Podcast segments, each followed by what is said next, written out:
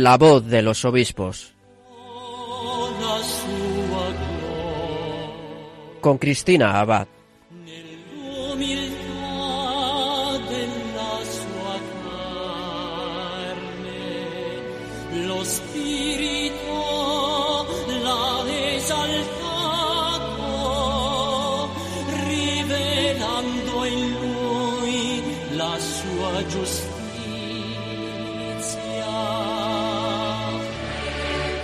Muy buenas noches, queridos oyentes de Radio María. Les saluda Cristina Abad en este nuevo programa de La Voz de los Obispos que comenzamos en este domingo, que nos coincide además con la fiesta de San Juan Bautista. Una gran fiesta, sin duda. Un programa que comenzamos en el que seguimos acercándonos a nuestros obispos, pues para conocerles un poco mejor y conocer también sus diócesis, sus noticias y en muchos casos sus misiones. Y es que hoy, queridos oyentes, es una de esas noches en las que vamos a cruzar el Atlántico para viajar a Costa Rica. Concretamente nos vamos a ir a la diócesis de Alajuela. Allí nos espera su obispo, que es español, amigoniano y religioso terciario capuchino. Él es Monseñor Bartolomé Buigues Soller. Apenas lleva un mes ordenado obispo y además mañana va a celebrar los 30 años de sus votos perpetuos. Bueno, pues le felicitamos y en unos minutos podrán escucharle.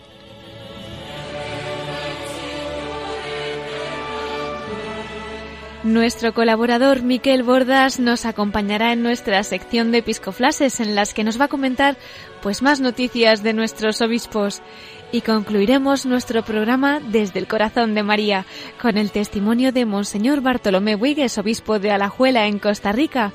Bueno, pues vamos a pedirle a la Virgen que se quede con nosotros y con ella comenzamos la voz de los obispos.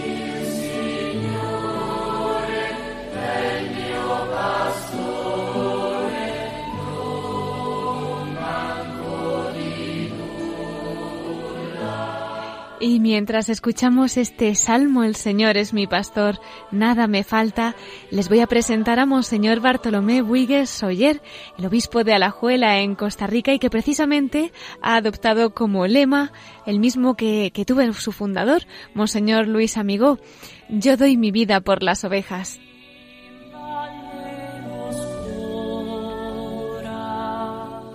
Monseñor Bartolomé Buigues nació en Teulada, en España, en la diócesis de Alicante. Después de asistir a la escuela primaria y secundaria de su ciudad natal, entró como aspirante a la vida religiosa en el seminario de los terciarios capuchinos en Godella, en la diócesis de Valencia.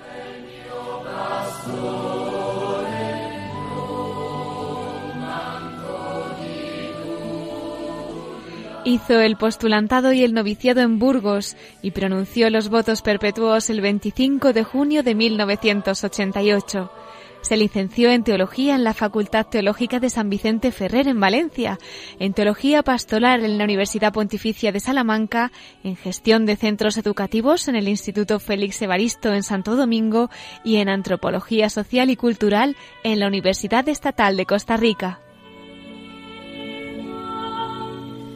Recibió la ordenación sacerdotal el 22 de abril de 1989. Ha ocupado cargos en la pastoral militar en Morón de la Frontera, formador en el Colegio Fundación Caldeiro en Madrid, prefecto de postulantes, superior local y maestro de novicios en Costa Rica, superior de la comunidad hogar de niños en Santa Cruz, en Bolivia, ha sido también responsable de la pastoral vocacional y después vicario provincial de la provincia del Cono Sur de América del Sur. También ha sido superior de la comunidad y superior del Centro Infantil Ainamosa en Santo Domingo, en la República Dominicana. También ha sido consejero general en Roma y superior provincial en Costa Rica. Ha sido también superior local, maestro de novicios en el Seminario de la Orden en San José y consejero provincial, y desde 2016 fue presidente de la Conferencia de Religiosos de Costa Rica. El 1 de marzo de este año recordaremos que el Papa Francisco lo nombró obispo de Alajuela en Costa Rica y recibió la ordenación episcopal el pasado 26 de mayo. Pues sin más dilación vamos a darle la bienvenida. Muy buenas noches, Monseñor Bartolomé Buigues, obispo de Alajuela en Costa Rica. Buenas noches, saludos a todos. Muchas gracias por pensar en mí y por poder dialogar en este programa. Realmente es para nosotros un regalo el compartir con usted esta noche en la voz de los obispos que nos acerque a lo que ha sido su vocación, los sitios donde ha estado, su diócesis. Pero bueno, don Bartolomé, tengo que decirle que es la primera vez que tenemos en este programa a un obispo amigoniano cuyo fundador además pues también fue un obispo, ¿verdad? ¿Qué nos podría decir sobre este carisma? Introduzcanos antes de nada en lo que es la familia amigoniana. Por supuesto, es el carisma que ha originado esa familia. Pues es el carisma que el Señor entregó a nuestro fundador, el Padre Luis Amigo. Él fue el intermediario para recibir este don del Espíritu. Fundamentalmente se centra en la contemplación de la redención de Cristo de un Dios misericordioso que quiere salvarnos y en Cristo con su entrega amorosa pues consigue darnos un manantial de vida y de salvación. Y nosotros, eh, a ejemplo de María al pie de la cruz, María en su misterio del amor y del dolor, nos sentimos colaboradores de esa redención para llevar esa redención a los más alejados de ella, a los más necesitados que nosotros contemplamos especialmente en los niños y jóvenes en dificultad, en situación de riesgo, con problemáticas, distintas problemáticas de conducta. Ellos nos parecen los más pobres, ellos con sus familias, y a ellos nos sentimos invitados a llevar esa redención de Cristo al estilo franciscano, porque nuestro carisma es franciscano, amigoniano, diríamos, dentro del carisma franciscano, pues vivimos esta este carisma amigoniano ¿no? de nuestro fundador, capuchino y profundamente franciscano. Y además creo que es usted el segundo obispo amigoniano en, toda la historia, ¿no? Después de su fundador. Bueno, es que mi, mi fundador era amigoniano porque era Luis Amigo, pero él siguió siendo religiosa capuchino, nunca se pasó a nuestra congregación. Por eso diríamos que el, el, primero que perteneciente a nuestra congregación sería yo. Por supuesto, yo me siento continuador de mi fundador, ¿no? que claro. siendo religioso capuchino y es mi, mi, modelo. Y por eso adopté yo su mismo lema episcopal, doy mi vida por las ovejas. Precioso lema, desde luego. Eh, ¿Cómo hace de este lema, don Bartolomé, usted de experiencia de vida, ¿no? En, lo que es, pues, cada día, desde que se levante hasta que se acuesta, en esa entrega cotidiana por el Señor. Sí, sí, para nosotros, eh, eh, claro, el centro, nuestro modelo espiritual es el buen pastor, Cristo buen pastor, que ha venido a buscar y salvar lo que está perdido, ¿no? Y pues en el gran capítulo del buen pastor, Juan 10, eh, nos habla de eso y esa frase es impactante, ¿no? Doy mi vida por las ovejas, dice Jesús, ¿no? Y entonces, como nosotros nos sentimos colaboradores de su redención, pues eh, se identifica con nuestro carisma, se identifica con la frase del Padre Fundador, pues es la frase que más me identifica, y también personalmente, ¿no? Porque, pues como Cristo, cuando uno mira a Cristo, eh, es un Cristo es el hombre para los demás, ¿verdad? Entonces uno también quiere ser el hombre para los demás, y en esta misión pues tan importante que ahora me, confía el Señor y la Iglesia. Desde luego que sí, don Bartolomé. Pedimos mucho, pedimos mucho para que, de su diócesis, pues junto a usted, sea una diócesis de santos. Y cuéntenos eh, cómo nace esta vocación, cómo conoce además también pues ese carisma terciario capuchino y amigoniano que le llevaría después a ser religioso, sacerdote y obispo. Sí, pues, lo conocí muy joven, a los 11 años. Eh, no quizás sintiéndome llamado todavía, Eh, era pues en Godella, en Valencia, eh, tienen el seminario, y yo entré porque había otros compañeros que estaban, ¿verdad? A los 11 años pues no sentía todavía una vocación clara, ¿no? Sí que había sido educado en la fe, mi, mi, mi madre, mi padre, una familia muy creyente, me educaron en la fe, pero no, ya en ese momento no decía que sentía vocación. Pero andando el tiempo en ese seminario, que estuve pues al final de la primaria y después la secundaria, sí que me sentí llamado a los 16 años, sentí la llamada pues en el contexto de esa vivencia de valores del seminario, en el contacto con los religiosos. Entonces no nos daba muchas lecciones teóricas, pero el estilo de vida pues yo creo que es lo que me cautivó. Y bueno, en un momento dado el Señor intervino en mi vida y me llamó, yo sentí que me llamó.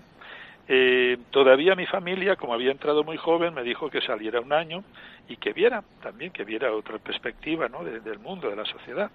Y accedí, estuve un año fuera, a los 16 años, y bueno, cuando terminé, que fue muy productivo para mí, porque me pude relacionar con mucha gente, también compromiso en mi parroquia y tantas experiencias bonitas. Y después regresé y desde entonces ha sido un crecer armónicamente en esa vocación que sentí a los 16 años, muy agradecido al Señor por, por tanto regalo como me ha dado y por este regalo inmerecido de, de llamarme a, a ser consagrado, a ser sacerdote y ahora ser obispo. Además, don Bartolomé, tenemos que felicitarle. Estamos a 24 de junio ya por la noche, en esa víspera de celebrar un aniversario muy especial, el de sus votos perpetuos que hacía el 25 de junio de 1988. Muchas felicidades.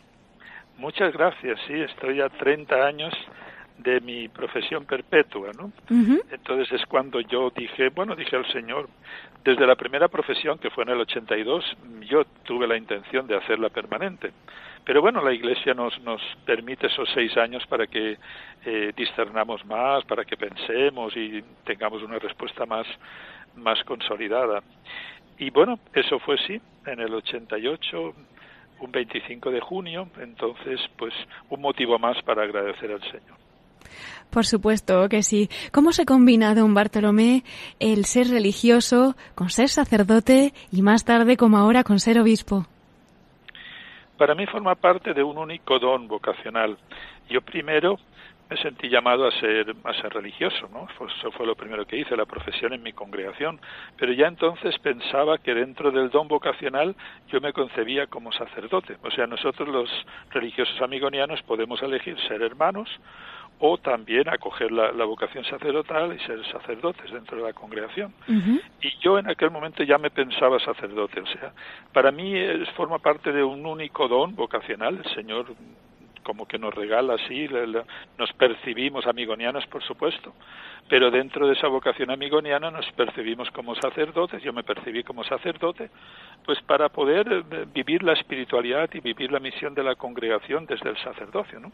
Creo que tiene una, un, un campo tan amplio, ¿no? Pues expresar la misericordia del Señor a estos jóvenes, poder llevarlos la palabra, eh, poder guiar la comunidad, ¿no? Con la, con, eh, siendo sacerdote. Sí, entonces así me percibí. Y esto es un regalo más. ¿Quién, quién piensa, verdad? Esto de, ser obispo, algunos piensan que es un, una conquista personal o, o un éxito personal, de ninguna forma. Esto es una lección del Señor y una llamada al servicio. Entonces, eh, para mí es una profundización, es una llamada a profundizar mi vocación amigoniana, mi vocación sacerdotal, es la plenitud del sacerdocio, y por lo tanto a que me entregue más y, y a, que, a que esté más disponible a los demás. Esa para mí es la invitación. Pues un ejemplo y un testimonio para todos nosotros en ese servicio a la Iglesia y al mismo tiempo, como dicen, la plenitud del sacerdocio. Pero cuéntenos, don Bartolomé, ¿cómo fueron esos primeros años como sacerdote? Porque estuvo en la pastoral militar en Morón de la Frontera, formador en un colegio, en fin, ¿qué nos querría resaltar de lo que fueron sus primeros años, ¿no? En este ministerio sacerdotal. Bueno, yo me, me, ordené relativamente joven, a los 26 años, y claro, aceleramos un poquito al final, o sea, todavía no había terminado casi los estudios, estaban los últimos meses porque tenía que ir al servicio militar, en aquel momento todavía estaba, ¿no? Uh -huh. Pero quería ir ya como sacerdote, entonces yendo como sacerdote pues participaba en la pastoral militar. Y bueno, pues fue ordenarme e ir enseguida al servicio militar, me tocó el Morón de la Frontera, estuve un año, fue para mí un año bonito, bueno, dentro de lo que cabe, es una situación muy peculiar, ¿verdad? Muy peculiar, pero bueno, y yo lo recuerdo con cariño también, ahí pude compartir con tantos jóvenes que estaban conmigo, eh, pude ayudar como sacerdote también a los que estaban ahí, y bueno, pues ahí ya mis superiores, como dentro del servicio militar después hay una, una destinación nueva, ¿verdad? El, obispo militar, habían pensado que fuera Santander, a Torre la Vega, pero no, eh, el obispo militar me, me, mandó de nuevo a Morón, ahí terminé el servicio militar y todos mis superiores me enviaron a Madrid, a Caldeiro, cerca de la Plaza de Toros de Ventas. Y eh, bueno, eso fue, diríamos, mi iniciación peculiar como sacerdote en una de nuestras parroquias. Ahí tenemos la parroquia Madre del Dolor, el colegio, y esa fue mi dedicación, la pastoral juvenil sobre todo, como coadjutor en la parroquia y como encargado de pastoral en el colegio. Ahí empezamos en el equipo de pastoral juvenil vocacional los grupos juveniles amigonianos que llamamos Zagales y Juventud Amigoniana, propiamente los les dimos forma eh, y empezó un movimiento muy bonito ¿no? de esos grupos juveniles amigonianos en España. Yo los acompañé dos años, porque después en el 92 mis superiores me enviaron aquí, a Costa Rica, precisamente cuando había una reestructuración de provincias y hacía falta que alguien viniese a apoyar estas zonas de aquí, ¿no? que quedaban autónomas de España. Y bueno, desde el 92 estoy aquí en Costa Rica, ¿no? Ha sido el primer país que, que me acogió. El primero, pero por lo visto no el único, ¿verdad? Porque según hemos repasado en su biografía, ha estado en Bolivia, República Dominicana, en Roma. ¿Qué nos podría contar de todos estos lugares que la providencia también pues le ha destinado, ¿no? Para que dejara allí su huella de Cristo. Pues sí, sí, sí. Yo siempre he intentado estar disponible al Señor a través de los superiores. Nunca he cuestionado un cambio porque yo sé que los superiores tienen una visión de más alcance, ¿verdad? Un cambio de casa. Y bueno, en el 99, casi en el 2000, mis superiores me pidieron, después de haber sido en Costa Rica formador, formador de postulantes de novicios, me pidieron que fuera al Cono Sur. En aquel momento teníamos un enclave allí, Argentina, Chile, Bolivia, y que animara la pastoral vocacional en aquella zona en el Cono Sur. Primero pensaron que quizás sería Chile, mi sede, pero después fue Bolivia. ¿no? Ahí estuve cinco años. Eh, tengo recuerdos maravillosos de ese lugar. Eh, no sé, fue como muy bonito también iniciar en una nueva zona, en, en, tareas parecidas, que era pastoral juvenil vocacional y formación, pero también estaba en un centro de menores. Es lo propio nuestro, es un centro de menores en situación de riesgo, pues desde niños de 6, 7 años abandonados por sus padres hasta adolescentes, ya los acompañábamos hasta, hasta que acababan estudios. Y el ambiente de pobreza, de necesidad, o sea, el ambiente de cercanía de la gente fue, fue como especialmente bonito, sí. Y bueno, en el 2004 los superiores de nuevo me pidieron que pasara al norte, a República Dominicana, y ahí estuve director de un gran centro, quizá más grande que teníamos, ¿no? Porque había un programa de, de protección que llamamos nosotros de niños y jóvenes con 200, 150 en ese momento. Y después todo un colegio con todas las etapas, desde preescolar hasta hasta el bachillerato, ¿no? Entonces eran como 2.500 alumnos. ¿no? Ahí fui director tres años porque me escogieron, eh, la congregación me escogió eh, consejero general. ¿no? En el capítulo general escogen al padre general y a los consejeros y como la sede del Consejo General está en Roma, pues pasé a Roma tres años, del 2007 al 2010. Don Bartolomé, usted que ha vivido tan de cerca esas heridas, ¿no? que pueden tener los niños desde bien pequeños y que son pues manos extendidas de la Sagrada Familia para que conozcan el amor de Dios que algunos en su vida han podido conocer, ¿no? Eh, ¿Qué nos podría decir para, para las personas que ahora mismo puedan estar también desempeñando pues eh, algunos servicios del estilo que estén también al lado y acompañando a estos menores, a los jóvenes y que de alguna manera quieran transmitirle la esperanza de que Dios les quiere y que están llamados a ser santos como cada uno de nosotros? Yo pienso que a los niños y jóvenes hay que acercarse. Bueno, eh, notaba yo cuando decía, todavía, ¿no? Cuando digo que yo me dedico a niños y jóvenes en dificultad, a veces algunos infractores, delincuentes, ¿verdad? Infractores a la ley, y toda la gente se asusta. Uy, yo no, no me gustaría estar ahí, es una tarea muy difícil, ¿no? Y yo me extraño porque tengo la experiencia, todos nosotros tenemos la experiencia, los amigonianos, de que cuando hemos compartido con ellos y nos acercamos a ellos de verdad, pues eh, considerándoles como personas, entregándoles el cariño, expresándoles nuestra aceptación incondicional, pues ellos son personas y tienen la misma capacidad de amar y te responden con amor y con cariño, ¿no? Diferente así uno se acerca a ellos pues con sospechas, con limitaciones, ¿verdad? con rechazo, que es en definitiva lo que han experimentado tantas veces. Pues yo les diría simplemente que se acerquen con, con, las manos abiertas y con el corazón abierto a estos jóvenes, sabiendo, claro, pues que, que, uno tiene que ser maduro y tiene que reflejarles también a veces sus incoherencias, que es la forma de ayudarles. Ante todo lo que queremos es ayudarles.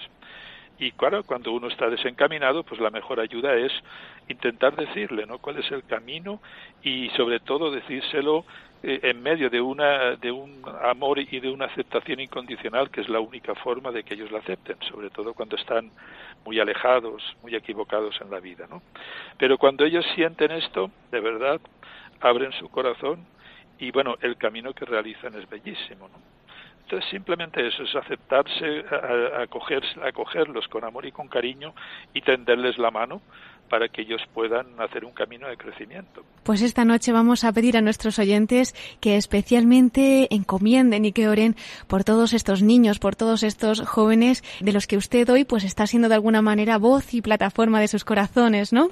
Sí. Don Bartolomé, acérquenos un poquito a la diócesis que pastorea. ¿Cómo es la diócesis de Alajuela? Alajuela es la segunda ciudad de, Costa Rica, después de San José.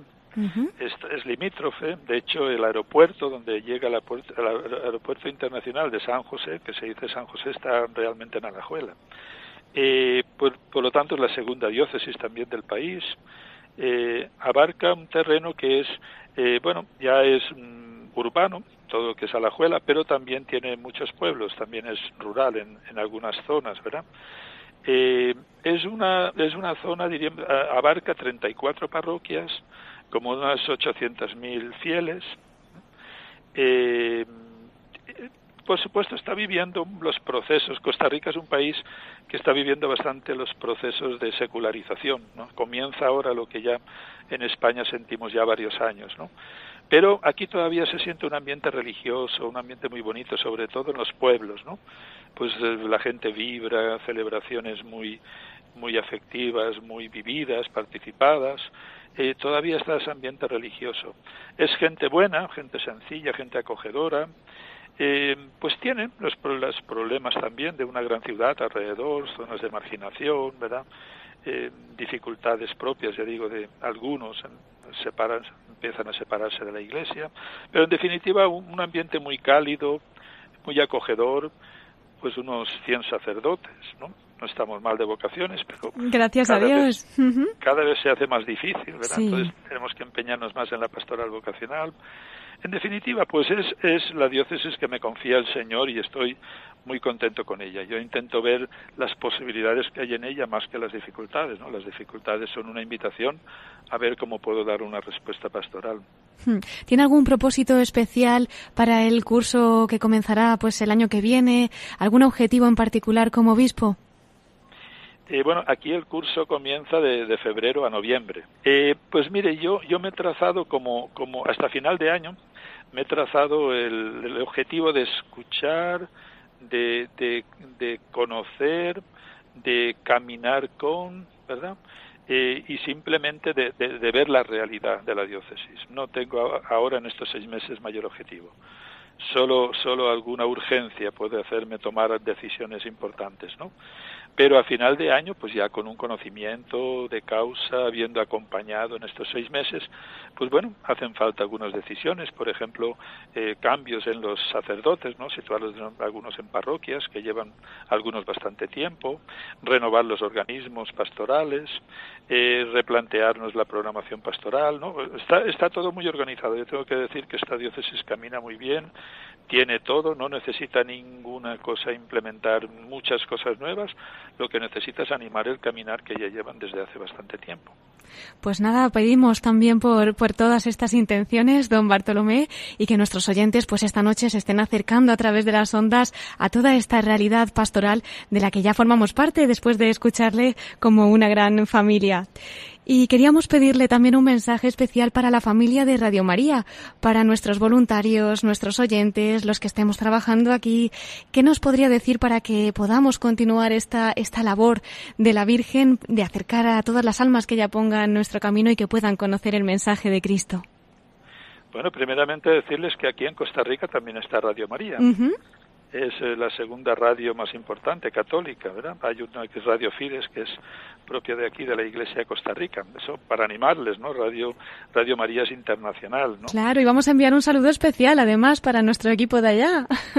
Por supuesto, por supuesto. Sí, sí, he tenido algún contacto con ellos y están muy bien. Van, están haciendo un camino bonito aquí. Qué bendición. Pues eh, felicitarles porque eh, la buena noticia tiene que ser escuchada en todo el mundo y la Iglesia hoy no puede privarse de los medios de comunicación que nos dan una oportunidad tan grande para llegar a mucha gente. ¿no?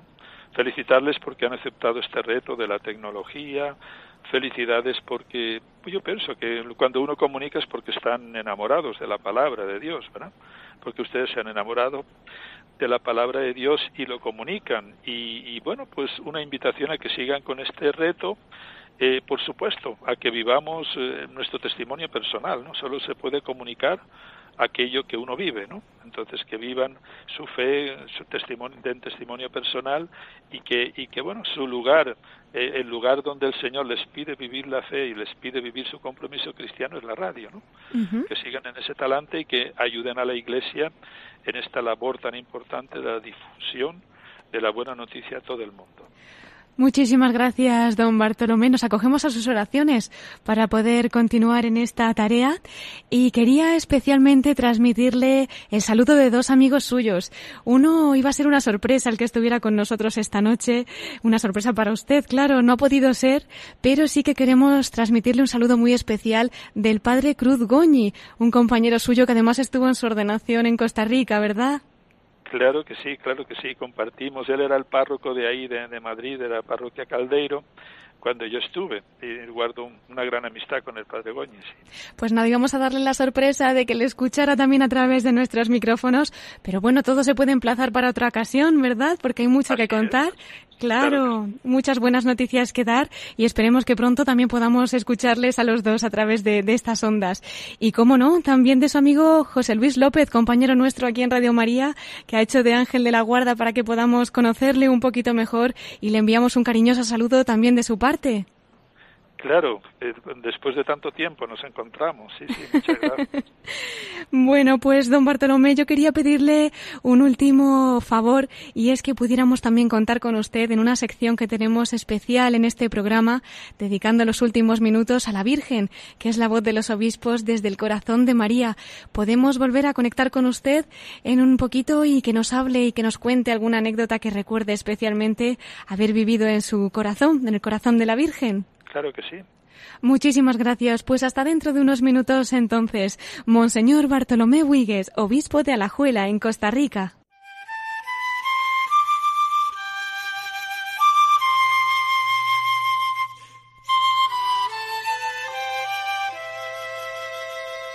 Bajando los montes, me ves, pastor Conoces mis manos, conoces mis pies, cautivo en mis miedos, me pierdo de ti. Puerta siempre abierta de un solo redil. Contigo a mi lado ya no temo más. Por verdes praderas me llevas a andar. Confío mi vida, enséñame a amar. Firme es tu callado, camino de paz. Dame tu alegría, Señor. Toma mis temores, guía tu mi senda, buen pastor. Lléname de vida, reconozco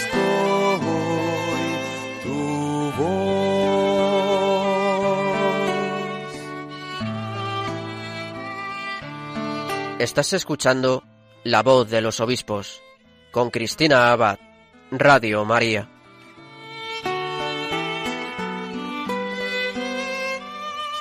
Pues nos recuerda esta canción del buen pastor el ofrecimiento que hacen nuestros obispos, verdad a imagen también del buen pastor que diariamente entregan su vida por sus ovejas. Así nos lo ha recordado el obispo de Alajuela en Costa Rica, Monseñor Bartolomé Buigues, al que acabamos de, de entrevistar. Bueno, si alguno se acaba de, incorporar y desea escuchar esta entrevista de este obispo que además ha adoptado como lema Yo doy la vida por mis ovejas, pues ya sabe que puede meterse en nuestro podcast, en nuestra página web www.radiomaria.es y allí descargarse o escuchar todos nuestros programas. De todas formas, todavía podrán escuchar a Monseñor Buigues en nuestra última sección, en la voz de los obispos desde el corazón de María. Pero antes vamos a seguir con más noticias de nuestros obispos en los episcoflases con Miquel Bordas.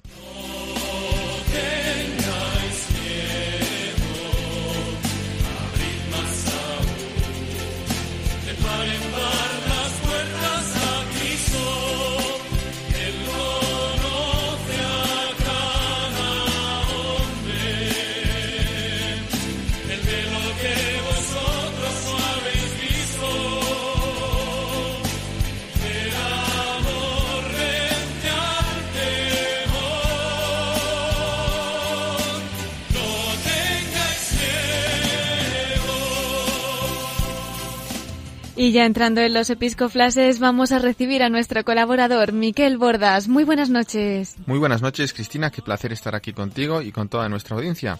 Igualmente, Miquel, cuéntanos con qué empezamos esta semana. Como siempre, con felicitaciones, pero antes de nada, esta felicitación va a todas las Juanas y los Juanes que en esta fiesta de San Juan, pues San Juan Bautista, eh, lo están celebrando. Y así también, pues nosotros vamos a felicitar hoy a los obispos que van a cumplir años de ordenación episcopal esta semana. Por ejemplo, hoy mismo se celebra el primer aniversario de ordenación episcopal del obispo de Plasencia, Monseñor José Luis Retana Gozalo. Uh -huh. Y el martes se celebran los ocho años de ordenación episcopal del obispo auxiliar de Tarrasa, Monseñor Salvador Cristau. Y el viernes, eh, festividad de San Pedro y San Pablo, Monseñor César Augusto Franco, obispo de Burgos, celebra los 22 años de ordenación episcopal. Pues vamos a enviarles a todos y cada uno de ellos nuestra felicitación y como no, como siempre, pues también nuestra oración junto a la de todos los oyentes que ahora mismo pues les tengan presentes. Así les encomendamos, por supuesto. Y Cristina, pues vamos a empezar ahora con las noticias de esta semana, o que hemos tenido esta semana, porque, por ejemplo, tengo una noticia muy bonita, eh, que es la que pasó ayer, aquí muy cerca de esta casa, en Alcorcón, eh, porque el obispo de Getafe, don Ginés García Beltrán, bautizó a 19 niños rescatados eh, a las puertas de los abortorios por la asociación Más Futuro y los rescatadores Juan Pablo II, que hace una labor encomiable, pues dando una oportunidad, proponiendo, abriendo una puerta a estas madres tentadas de abortar, pues ellas les, no solo les alientan, sino que les dan medios para que, digamos, puedan realmente dar a luz ¿eh? y, y, eso se traduce también pues en un acercamiento a la Iglesia y darles lo mejor a estos niños, darles la vida, la vida biológica la, ¿eh? y también la vida en fe, la vida en Cristo, el bautismo. Pues el obispo de Getafe pudo eh, bautizar a estos niños en la parroquia de la Inmaculada Concepción de Nuestra Señora de Alcorcón. Muy apropiada además la advocación, ¿verdad?, de esta parroquia que acogía a todos estos bebés para los que sin duda Dios tiene un gran plan de santidad y me imagino que sería una celebración bellísima la que presidiría el obispo de Getafe, don Ginés García Beltrán. Miquel, muchas gracias por, por hacerte eco de esta noticia. ¿Qué más tenemos para esta semana? Y seguimos, Cristina, en la diócesis de Getafe, porque esta diócesis ha contado esta semana con la visita del obispo del vicariato de Harar en Etiopía, en África, el capuchino italiano de Milán, don Angelo Pagano. Eh, don Angelo ha venido acompañado del joven sacerdote español, el padre Paul Schneider, que hasta hace unos meses era sacerdote de esta diócesis getafense y hace unos meses decidió trasladarse a Etiopía eh, llamado por la vocación misionera para quedarse ahí. Pues bien, el obispo del vicariato de Jalar, don Angelo Pagano, ha estado reunido con el obispo titular de la diócesis de Getafe, don Ginés, ha visitado el Cerro de los Ángeles y también ha podido compartir su experiencia misionera en la parroquia de San Carlos Borromeo de Villanueva de la Cañada, eh, que es la parroquia de donde procede precisamente el padre Paul Schneider. Sí, además yo creo que a nuestros oyentes les sonará porque precisamente abríamos el día de hoy, esta madrugada, con ese programa de Esto es África, de 12 a 1 de la mañana, que dirige Beatriz Luengo y que precisamente entrevistaba a este sacerdote, al padre Paul Schneider, que ha venido, ¿no?, aprovechando en esta visita a España junto a su obispo en Etiopía, al que nos acabas de presentar, Miquel, don Angelo Pagano. Así es, Cristina, y en este programa nosotros insistimos mucho eh, con nuestros obispos en el aspecto misionero de la Iglesia, tanto la misión que está fuera eh, y también la misión que tenemos que tener conciencia y apoyarla desde aquí, desde nuestros hogares, con la oración y, en su caso, pues con cualquier ayuda que podamos dar.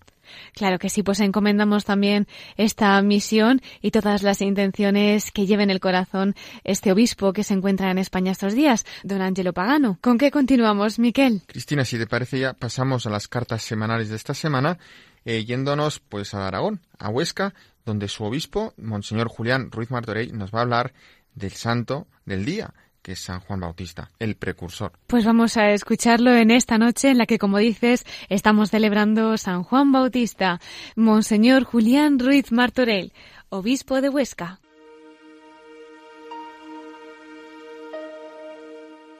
San Juan Bautista es el precursor del Señor, es el que señala el cumplimiento del tiempo, es el que indica la llegada de alguien que es más grande, alguien a quien no se considera digno ni siquiera de desatarle las correas de las sandalias, que era la tarea que realizaba el más humilde de los siervos de un dueño. San Juan Bautista es como una flecha disparada hacia la diana, es como una señal en medio de todas las naciones, es la voz que indica la irrupción de la palabra definitiva, es el amigo que muestra la presencia del esposo, es como un candil encendido que permite caminar en medio de la oscuridad en la espera gozosa de un nuevo amanecer, es como la aurora, preludio de la luz que es fuente y manantial. Podríamos pensar que Juan Bautista es un personaje de la antigua alianza y que solamente tiene un valor efímero, instantáneo, provisional, pero no lograríamos comprender el valor y el significado de la nueva alianza sin este eslabón imprescindible. Entre los nacidos de mujer no hay nadie mayor que Juan, aunque el más pequeño en el reino de Dios es mayor que él. Desde la celebración de la Natividad de San Juan Bautista, en el hemisferio norte los días van menguando y las noches crecen progresivamente. Es un reflejo de la misión del Bautista porque a él le corresponde menguar para preparar, anticipar y anunciar el crecimiento de la genuina luz que es Jesucristo. San Juan Bautista exultó de gozo en el seno de su madre al llegar el Salvador de toda la humanidad. Es el modelo de la auténtica alegría, que no es un regocijo falso y vacío, sino una explosión de vida, un nuevo horizonte que dilata el corazón. San Juan Bautista es un indicador, su misión consiste en favorecer el encuentro con Jesús. Su vida se desarrolla como el despliegue vivo de un testimonio creciente. Juan Bautista es testigo, es heraldo, es puente, facilita la comunicación, propicia la cercanía, abre en el corazón el deseo de saciarse con una palabra que tiene vida eterna. Como los buenos agricultores, San Juan Bautista supo preparar el terreno para coger la buena semilla capaz de dar el mejor fruto anunció la necesidad de allanar los senderos, de rellenar los valles, de rebajar los montes y las colinas, de enderezar lo torcido y de convertir lo escabroso en camino llano. Con voz potente gritó en el desierto que todos serían capaces de ver la salvación de Dios. Cuando el pueblo estaba expectante y discutía sobre si Juan sería el Mesías, con muchas exhortaciones proclamaba el Evangelio y anunciaba un bautismo con Espíritu Santo y fuego un signo distinto del que él mismo realizaba. Con ello se convertía en heraldo de un nuevo y definitivo bautismo. Supo señalar, discernir, reconocer al Cordero de Dios que quita el pecado del mundo. También experimentó la necesidad de verificar si realmente Jesús era el esperado de los tiempos cuando envió a sus discípulos a preguntar al Señor sobre si era necesario esperar a otro. Fue entonces cuando Cristo mostró a los curados de muchas enfermedades, achaques y malos espíritus. Había llegado un nuevo periodo en el que los ciegos veían, los cojos andaban, los leprosos quedaban limpios, los sordos oían, los muertos resucitaban y los pobres eran evangelizados. El Mesías estaba actuando. Tras el encarcelamiento de Juan, dio comienzo la misión de Jesús. Juan Bautista precedió a Jesús con una muerte injusta y violenta, consecuencia de la perversión de corazón humano, una muerte que señalaba el inicio de una nueva etapa en la historia de la salvación. Recibid mi cordial saludo y mi bendición.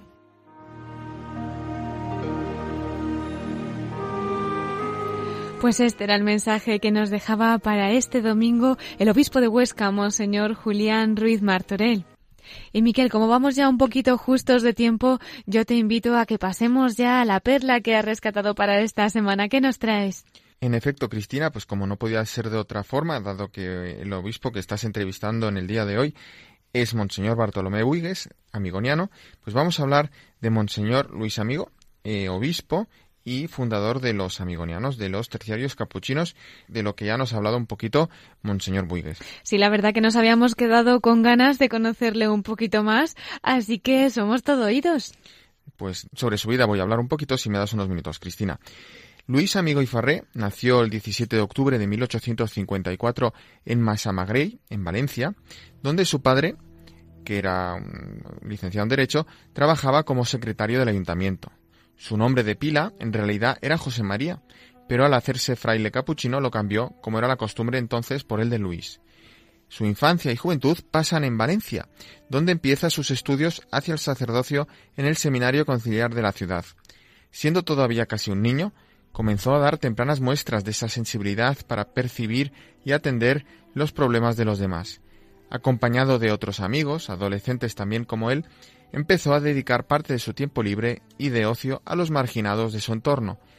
Iba por los hospitales visitando a los enfermos y atendiéndoles en sus necesidades. Frecuentaba las barracas, alquerías y demás casas aisladas de la huerta valenciana, acompañando a sus habitantes y en particular a los niños y jóvenes, y sobre todo se acercaba a las cárceles para consolar e instruir a los presos ahí recluidos. Cuando contaba 19 años, tomó la decisión de hacerse fraile capuchino. Era el 12 de abril de 1874, cuando vistió el hábito franciscano en Bayona, en Francia, con el nombre de Fray Luis de Massamagrey.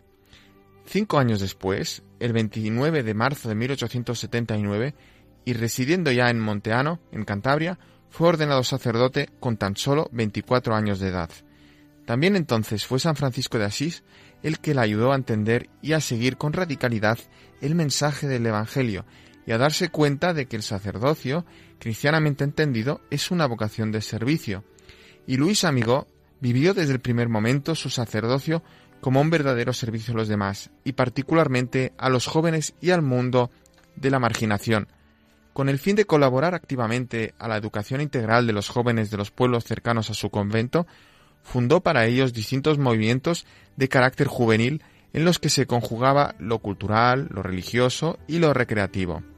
Otro de los ministerios a que se dedicó con entusiasmo, recién ordenado sacerdote, fue la visita y asistencia de los encarcelados del vecino penal del Dueso, en Santoña. En agosto de 1881, Luis Amigo regresó a Valencia y fue destinado a un convento de su pueblo natal, en Massamagrey, donde había nacido. Ahí se encargó de reorganizar la Tercera Orden Franciscana Seglar en los pueblos de la comarca, un movimiento de cristianos laicos comprometidos a vivir el espíritu franciscano en medio de sus quehaceres familiares y sociales. En poco tiempo, eran más de 5.000 los terciarios franciscanos de la zona, hombres y mujeres, que le acompañaban en los distintos pueblos cercanos a su convento.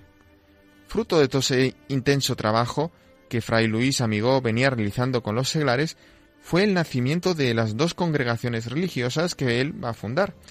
Primero, con tan solo 30 años de edad, fundó, el 11 de mayo de 1885, la Congregación de Hermanas Terciarias Capuchinas de la Sagrada Familia. Y cuatro años después, cuando aún tenía 34 años, fundó la Congregación de Religiosos Terciarios Capuchinos de Nuestra Señora de los Dolores, los Amigonianos.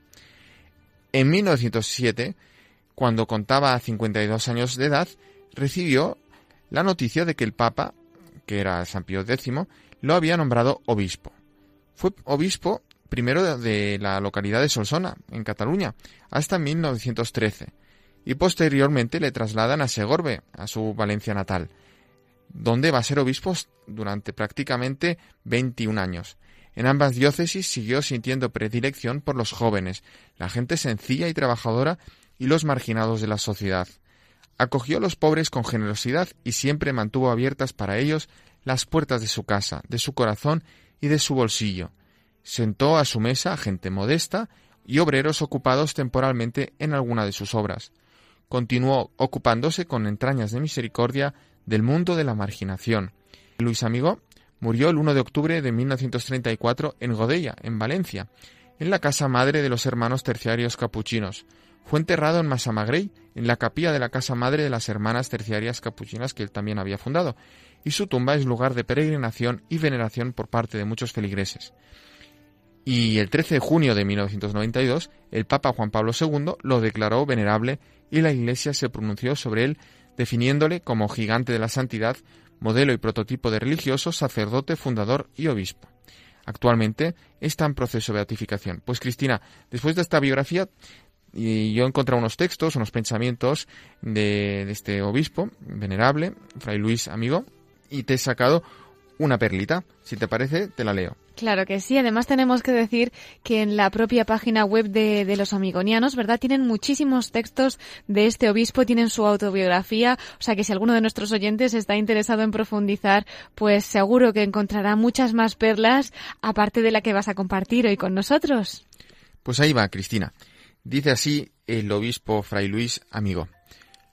Ocúpense sí en el servicio a sus hermanos pero no olvidando que el verdadero amor al prójimo no puede existir sin el amor de Dios, y que el mejor medio de hacer bien a los otros es el de estar bien llenos del Espíritu del Señor, que es caridad.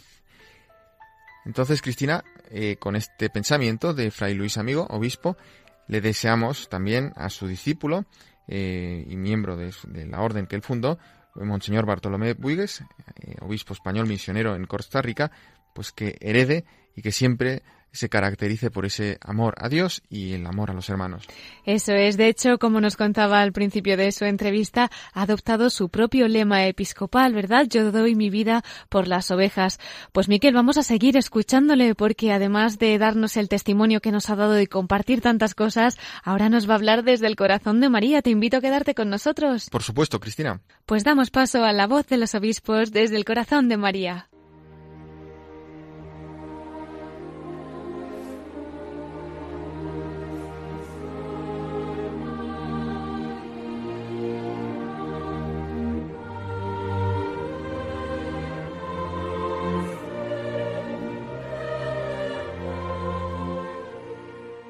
Y entramos ya en nuestra sección de la voz de los obispos desde el corazón de María. Hemos tenido en la primera parte de nuestro programa al obispo de Alajuela en Costa Rica, a Monseñor Bartolomé Huigues. Y ahora, después de haber escuchado su testimonio, la realidad de su diócesis, pues tenemos también el honor de poder escucharle desde el corazón de la Virgen. Muy buenas noches de nuevo, don Bartolomé. Buenas noches a todos. Aquí estoy. Pues estamos deseando escuchar su pequeño testimonio, que va a ser un gran testimonio, estoy segura, porque todo lo que es de María es muy grande, que haya compartido, que haya vivido especialmente, pues muy en el corazón de la Virgen, ¿no? ¿Qué podría comentar con nosotros? Bueno, nosotros tenemos también en el centro de nuestra espiritualidad amigoniana a la Virgen en su misterio del dolor, ¿no? La Virgen de los Dolores. Yo recuerdo en, en el último año de bachiller, estaba en el seminario, tenía que hacer opciones ya importantes en mi vocación, ¿verdad? Tomar decisión de ir al postulantado y al noviciado. Y yo me reunía, eh, o sea, iba a orar a una capillita que había en nuestra en nuestra iglesia de, del seminario de Godella, todavía está, en que hay una imagen muy bonita de la Virgen de los Dolores. Y recuerdo que todas las noches hacía oración y pues le pedía sobre todo a María para que me iluminara en la decisión vocacional. Y sentía como como un gran consuelo por parte de ella, ¿no? Sentía como ese calor maternal, sentía como esa eh, como que me unía a Cristo, ¿verdad? Y que me hacía como sentir eh, también la voz de Cristo. Eh, y bueno, y también me, me confortaba, ¿no? Muchas veces yo, yo sentía miedo, ¿no? De esa decisión. Y cuando estaba ahí en ese ambiente, ¿no? Con, con bueno, en concreto con esa imagen que me llevaba a la presencia de María, ¿verdad? Como que me sentía tan protegido, tan acogido y tan confortado, ¿no? Yo creo que esa oración en ese momento, después tantas otras, ¿verdad? Pero sobre todo recuerdo en ese momento, en ese lugar tan especial, que fue además una capillita que construyó nuestro padre fundador. Ah, sí. La dejó, el, nuestro padre fundador la construyó uh -huh. y puso en el centro a la Virgen de los Dolores, que era su gran devoción, también nos la dejó a nosotros. Por eso en ese lugar tan especial recuerdo, ¿no? Después, claro, ha seguido formando parte de mi, de mi vida como consagrado porque la tenemos en el centro, ¿no? Un religioso amigoniano se siente llamado a colaborar en la redención de Cristo como María al pie de la cruz. Pues esperamos contagiarnos también nosotros de ese espíritu y que podamos consolar a María, consolar su corazón en tantas ocasiones y de algún modo ella siempre, pues que no se deja ganar en generosidad, siempre es nuestro consuelo, como bien hemos aprendido en el testimonio que acaba de compartir con nosotros.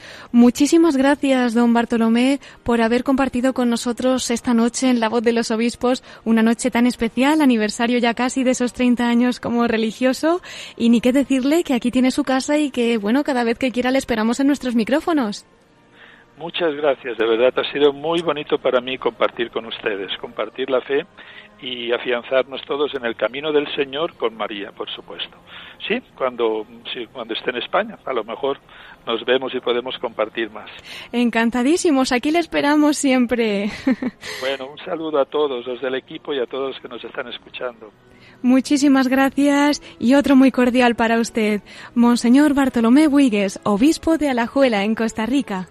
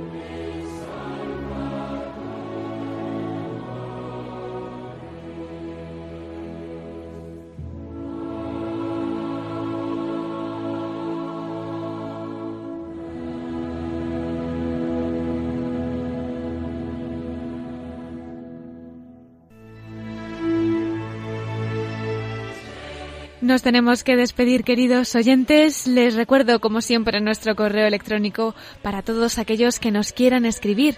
Pueden contactar con nosotros escribiendo a la voz de los obispos radiomaria.es.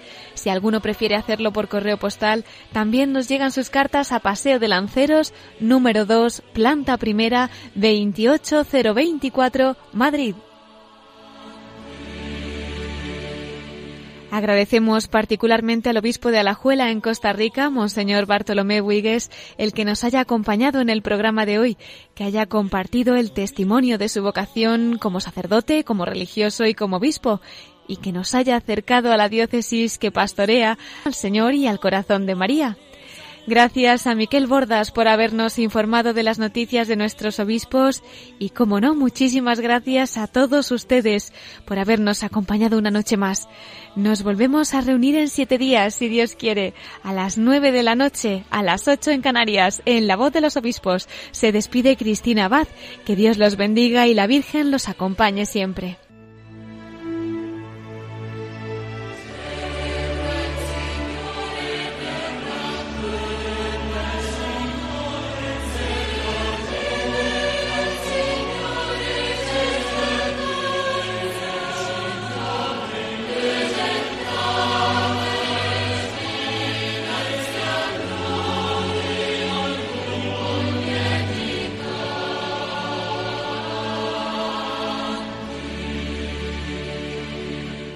Han escuchado la voz de los obispos